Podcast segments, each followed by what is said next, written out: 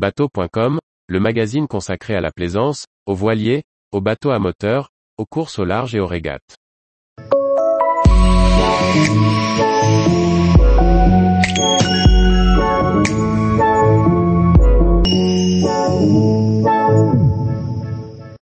Hydroponie en bateau, une solution pour les légumes frais à bord. Par Briag Merlet. L'équipage du catamaran nomade des mers a expérimenté une série de low-techs à bord du voilier, dont certaines adaptables sur nos bateaux de plaisance. Zoom sur l'hydroponie, un système qui a de quoi séduire les navigateurs au long cours. Tout marin qui a déjà navigué plus de quelques jours le sait, garder une alimentation équilibrée en bateau peut s'avérer difficile. Si les légumes n'ont pas besoin de frigo, ils n'aiment généralement pas être conservés trop longtemps après la récolte et l'atmosphère humide et peu ventilée d'un bateau cause souvent des dégâts, sans parler des chocs liés au mouvement du bateau. Pourtant, sans aller jusqu'aux problèmes de scorbut rencontrés sur les navires des grands anciens, l'absence de produits frais nuit vite au dynamisme et au moral de l'équipage. Faire un potager classique paraît difficile, mais l'exemple de l'hydroponie menée par Nomades des mers ouvre des perspectives pour les plaisanciers au long cours en quête d'alimentation saine.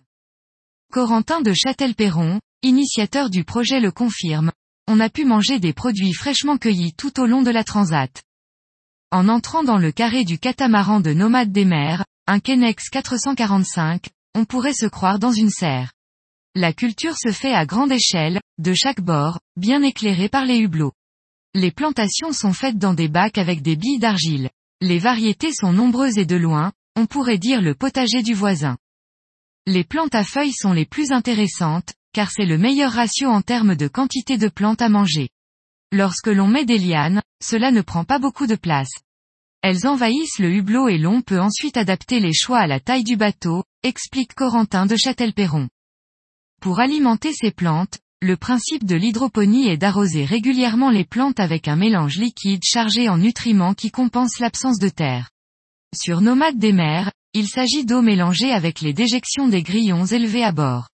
La dilution peut également se faire avec l'urine de l'équipage. Une pompe fait circuler régulièrement l'eau dans les bacs.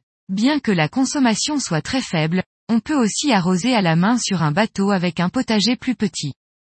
Pour le plaisancier peu présent à bord, l'installation est peut-être lourde, mais sur un voilier de voyage ou lors de longues croisières estivales, l'hydroponie à bord mérite que l'on se pose la question, pour le plaisir d'une salade fraîche en pleine mer. Tous les jours, retrouvez l'actualité nautique sur le site bateau.com. Et n'oubliez pas de laisser 5 étoiles sur votre logiciel de podcast.